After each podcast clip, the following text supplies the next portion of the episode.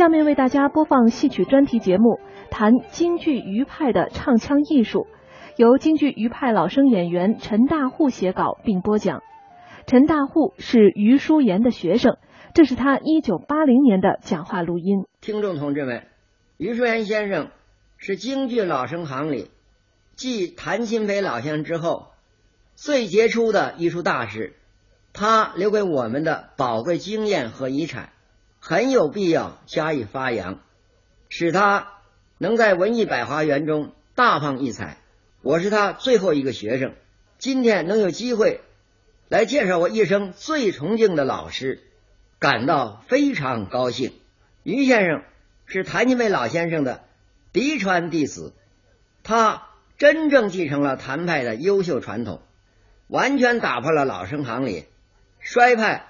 安功靠把的分工界限，把唱、做、念、打融于一炉，大大提高了老生行的表现力，并且对谭派的艺术各个方面都有所发展和创造，形成了具有自己的独特风格的余派。今天在这里，且不做全面阐述，只想谈谈余先生在唱腔艺术方面的成就。谈起余派的唱，许多人都说余派有味儿，这话当然不错。但是如果把有味儿仅仅理解为唱腔悦耳动听，那就不全面了。我们知道，余先生设计了许多绝妙的唱腔，的确给人以美不胜收之感。但这绝不是玩弄音律，而是通过悦耳动听的唱腔。来表达人物的感情的，因此余派唱腔不单是一声悦人，而主要是一情感人。余先生对行腔、吐字等等各方面都很讲究，特别是他创造性的所运了的一些难度很大的技巧，更非常人所能及。但他绝不是单为了卖弄技巧，而是运用这些技巧。来准确的表现人物，表现意境，因此可以说，余派唱腔的韵味醇厚，是和意境深远不可分割的联系在一起的。谈到意境，就不能不谈到余先生在演唱中善于运用音乐形象的问题了。首先，我认为并不是有了唱腔，就一定有了音乐形象，有些玩弄音符。或者卖弄嗓子唱出来的腔，一无生活感受，二无思想感情，就根本谈不上音乐形象。真正的音乐形象，应该是来源于生活，受托于感情。比如，你看到长江大河波涛翻滚，感到雄伟壮阔；或者你看到花枝颤抖，感到艳丽灵活。于是你把它用音乐语言加以描绘，再通过演唱把它表现出来，这才是音乐形象。伟大诗人白居易曾运用了许多形象的语汇，如“剑冠英语华底华，幽夜流泉水下滩”呢；又如“银瓶乍破水浆迸，铁骑突出刀枪鸣”等等等等，来。描写琵琶的弹奏，这就反证了弹奏的本身首先就提供了这些音乐形象，白居易才有所依据写出他的诗篇，而后面东船西舫悄无言，唯见江心秋月白两句，恰恰又说明了维系形象丰富，所以才能感人，才能使弹者。听者和作者都进入了同一的意境，弹奏如此，唱岂不然？作为艺术大师的于先生，当然是深明此理的。因此可以说，一段唱腔再好，也还只是血肉体躯，还必须赋予灵魂。这就是音乐形象。有了形象，这个腔才算是唱活了。于先生唱，所以那样感人，让人百听不厌。正由于他创造了丰富感人的音乐形象，唤起了听众的联想和共鸣，才使人听了如身临其境，得到了最大的享受和满足。下面我们不妨听几张于先生的唱片，结合唱段，再做一些具体的分析。先听一下《战太平》，我们要听的这段由。二黄导板转散板的唱段，是表现花云正在披挂起兵，并和妻子话别的情景。唱词是：头戴着紫金盔，齐眉盖顶，为大将临阵时，哪顾得残生？撩开甲，且把二堂进，有劳夫人点雄兵。结果夫人得胜饮，背转身来谢神灵。辞别夫人足大凳，但愿死去扫荡烟尘。下面就请听这张唱片。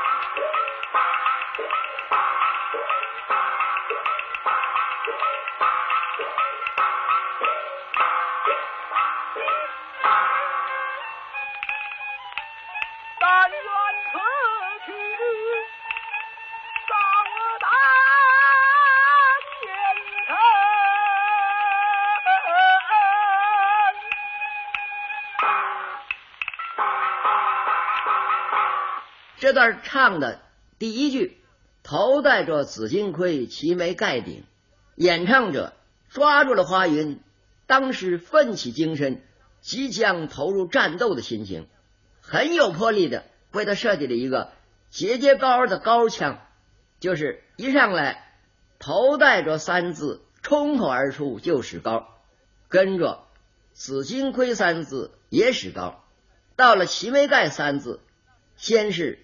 横扑低吐，然后徐徐上扬，紧接着以顿足之势吐出顶子，用嘎调扶摇直上的唱出尾声。短短一句唱，就把华云气壮山河、先声夺人的精神状态展示出来了。于先生就是这样的，根据人物的思想感情来设计唱腔的。那么这句唱腔又给了我们哪些音乐形象呢？依我听来，头三字“头戴着”犹如石破天惊，紫金盔犹如。鹰旋云际，秦眉盖的盖子犹如先是巨翼掠地，继而浮上九霄，又俯冲而下，直落深涧；而最后的顶字，则如强弩发引，急箭钻天，并使尾声导致昂扬之势，白练横空，光明千里。我这样的描绘不一定准确。现在不妨把这句唱再放一放，请大家听听，是否有此同感？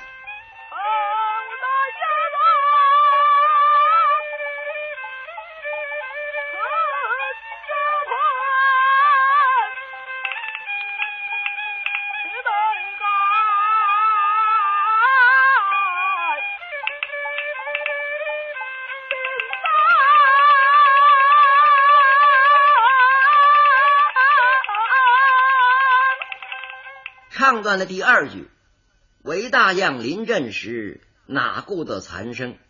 残生的生字，先是低回柔按，接着用中了个电字很快的一甩刹住，顿时道出花云决死为战的决心。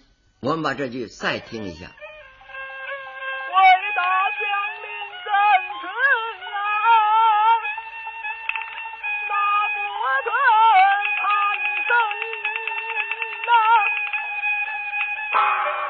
姚开甲，且把二堂进一句。二堂进的“进”字有个拖腔，完全用的是脑后音儿，在雄壮之中掺入了一些酸楚的色调，点出花云对妻子惜别之感。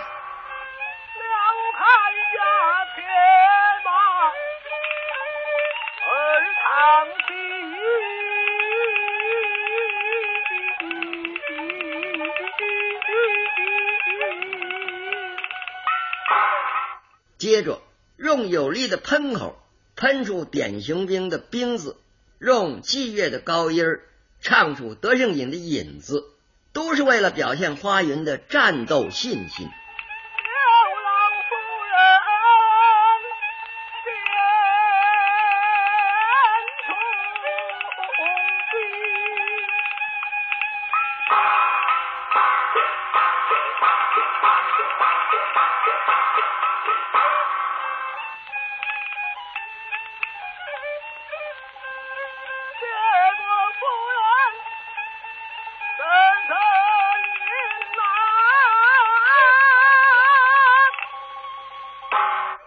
下面背转身来谢神灵，辞别夫人足大凳两句，则行枪转机，简练流走。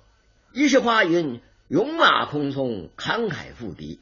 最后一句，但愿此句扫荡烟尘，扫荡的荡字猛然一喷，直如银瓶炸破，再渐渐收敛，使下面的烟字显得非常锋锐。最后雄浑有力的唱出“臣”字。但愿此去，当担前程。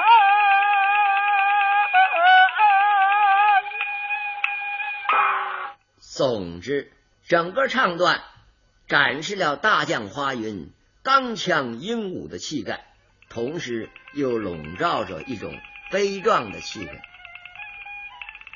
现在我们把这张战太平唱片再完整的听一遍。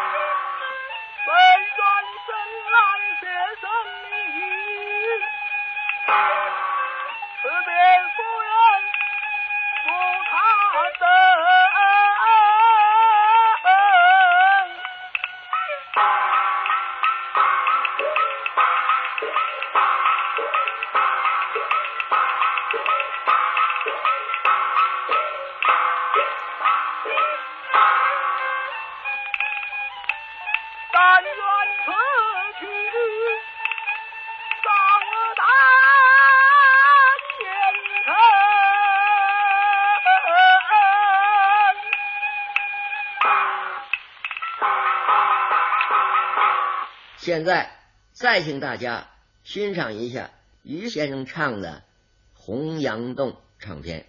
这出戏演的是宋朝的杨延昭镇守边关，他的部下孟良、焦赞为了盗取杨老令公的尸骨，相继牺牲，使得杨延昭十分悲痛，因而得病。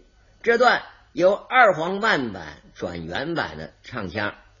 是在病房里唱的，唱词是：“叹杨家投宋主，心血用尽，真可叹焦梦将命丧班营。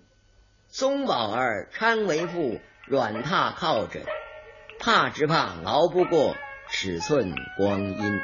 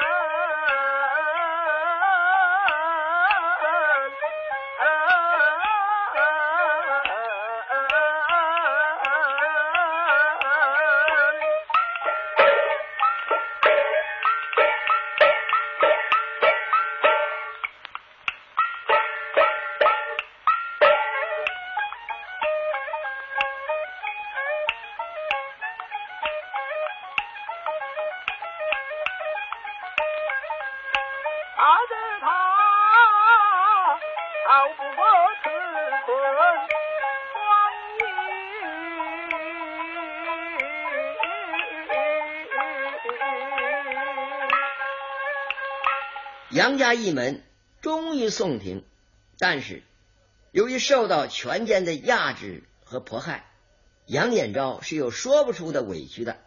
他既哀痛父亲身死塞外，尸骨难收，又为孟良交赞的牺牲而忧伤，所以第一句“探杨家”的“探”字，兜肚底儿的抖了出来，一下子就把杨延昭胸头的际遇。倾囊倒家的吐出来了，投送主的小腔，则如怨如慕，如泣如诉，点出了杨延昭内心对朝廷的不满；心血用尽的大腔，则利用鼻音，一唱三叹，说尽心酸。我们把这句再听一下。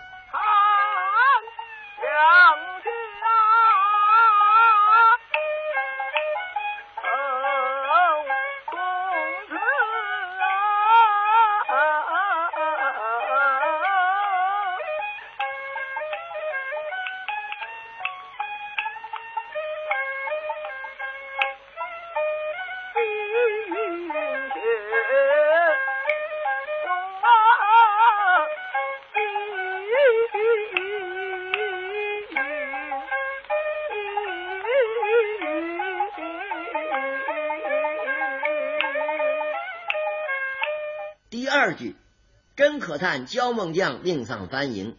这个腔为了描绘杨延昭抑制不住心头的哀痛倾泻而出，所以用了个长腔。唱片里这个翻营的腔翻字只拖了半板，这是由于受到时间的限制。事实上，于先生原本要拖一板半，拖得较长。唱的时候用推送之势潮涌而前。再转腔，以起伏之态浪滚而下，一气呵成唱完《迎子》，真是泪洒长河，哀感天地。我们把这句再听一。下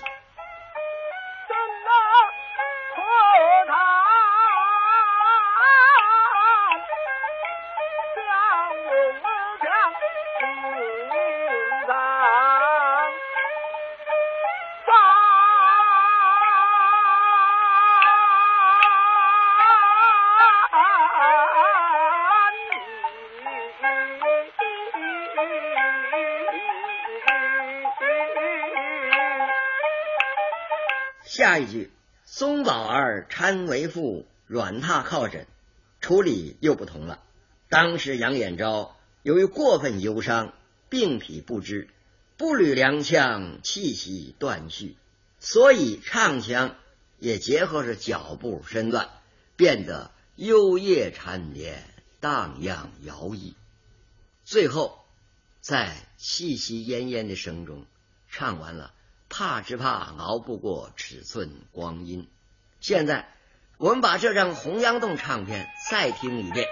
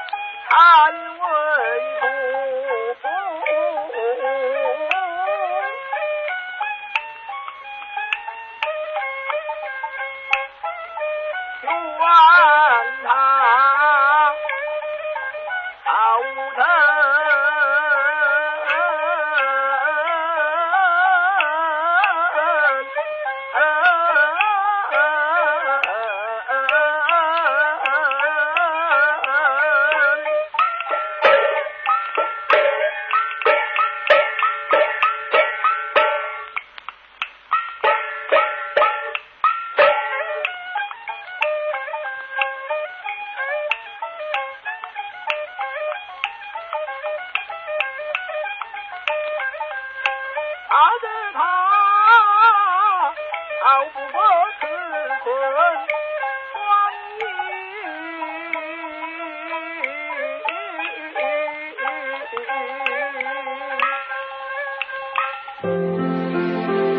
岁月在电波中流淌，人生在岁月里升华。中央人民广播电台老年之声，金色好时光。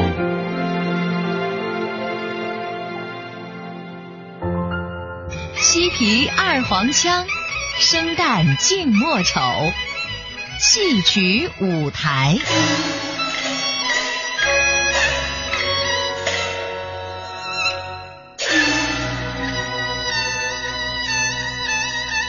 听众朋友，您现在收听的是中央人民广播电台老年之声的戏曲舞台，我是主持人笑兰。如果您对我们的节目感兴趣，或是您想说说您自己的心里话，可以通过老年之声在新浪的微博参与节目，发表感想，我们会随时关注您的留言。您还可以加老年之声在腾讯的微信，我们的微信号是。老年之声的首字母加上 AM 一零五三，也就是 L N Z S A M 一零五三。通过微信用语言的方式发表您的意见和观点。同样，更希望能够收到您的亲笔来信。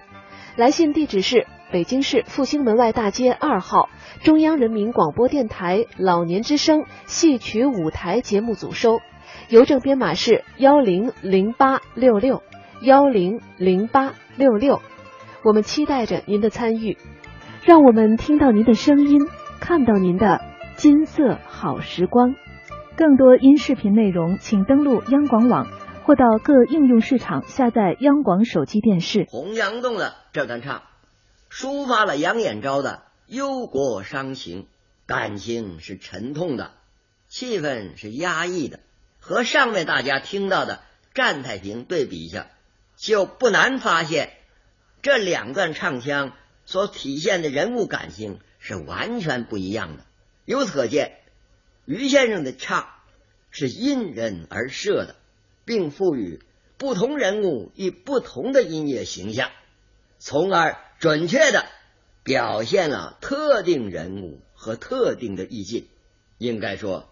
这并不是没有根据的过于之词吧？战太平和洪阳洞都是于先生壮年时候灌的唱片。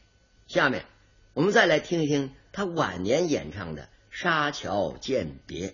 灌这张唱片的时候，于先生年岁大了，身体很不好，嗓音有些沙哑，但是风格没有变，功力只有更加。炉火纯青，这段唱的内容是说唐太宗在金殿为唐三藏写牒文，并赐给他衣钵、禅杖等，让他替自己去西天取经。唱词是这样的：提龙笔写牒文，大唐国号，孤玉帝唐三藏替孤代劳，各国中。众蛮王休要阻道，到西天取了经，即便还朝。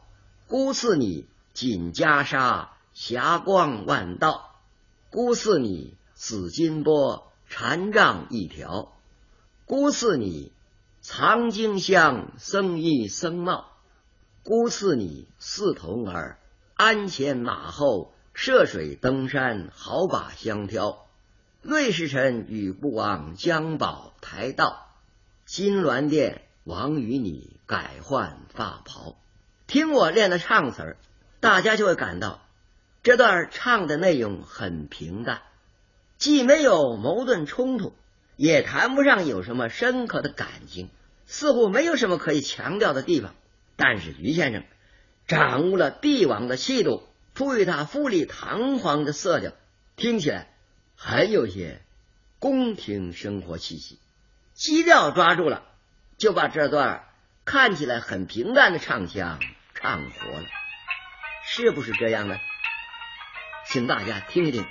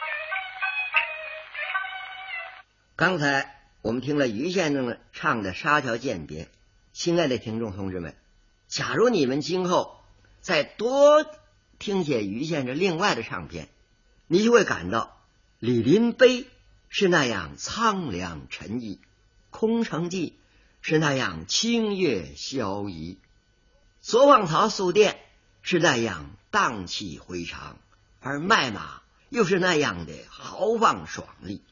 那你们就会对于先生的唱腔艺术的得到更深的体会。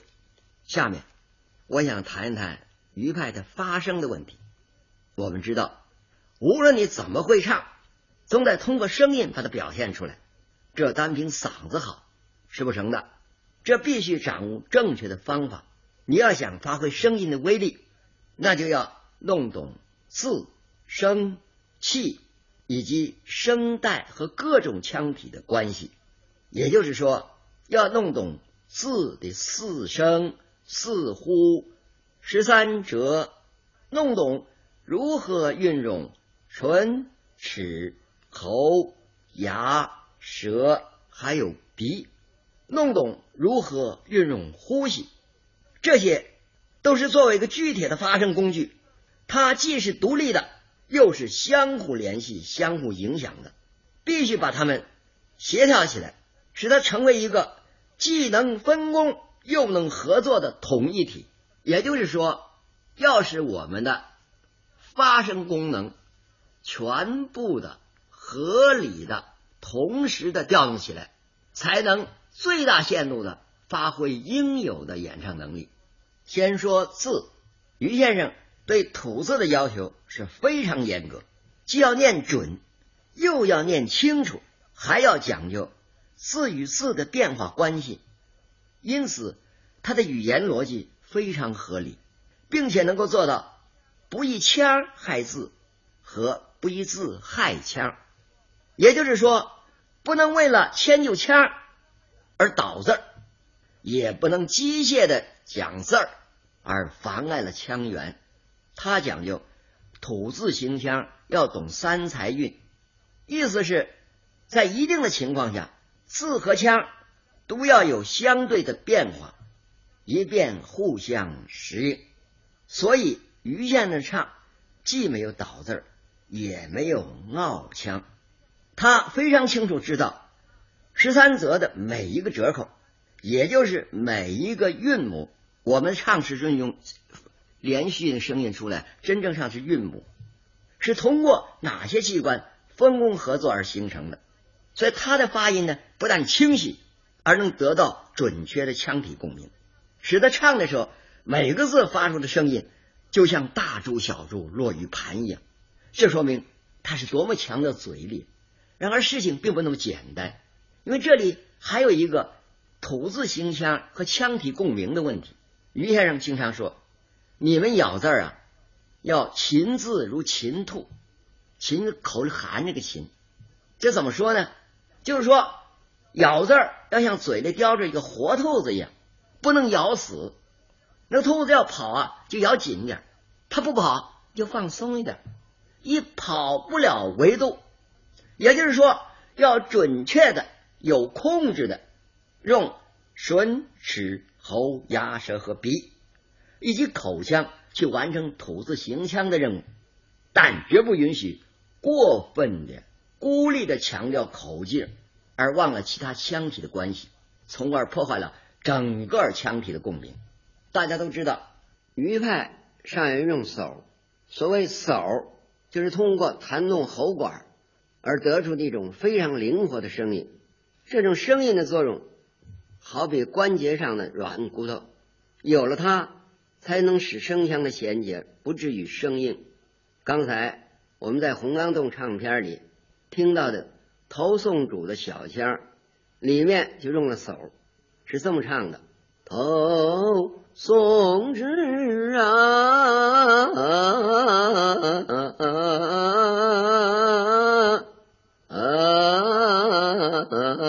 这个就是手啊，所谓喉手，这种手。”在于先生唱腔里，经常可以听到，使用手必须对喉头有良好的控制力，使喉腔这个构成头腔和胸腔的腔体无比畅通才能得到的。于先生还善于使用脑后音儿，脑后音儿实在就是头腔和鼻腔的共鸣，然而也必须使胸喉咽完全畅通才能得到。在《占太平》里，辽开甲且把二堂进的“进”字用的就是脑后音儿，是这么唱的：“二堂进。”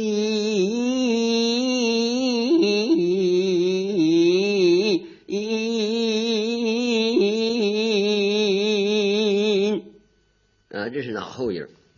下面谈谈于先生常说的第六劲儿这个问题了。这可以说是他综合了字、声、气以及腔体的各方面的关系，最扼要、最精辟的一句话，也可以说是调动一切、运用一切的核心问题。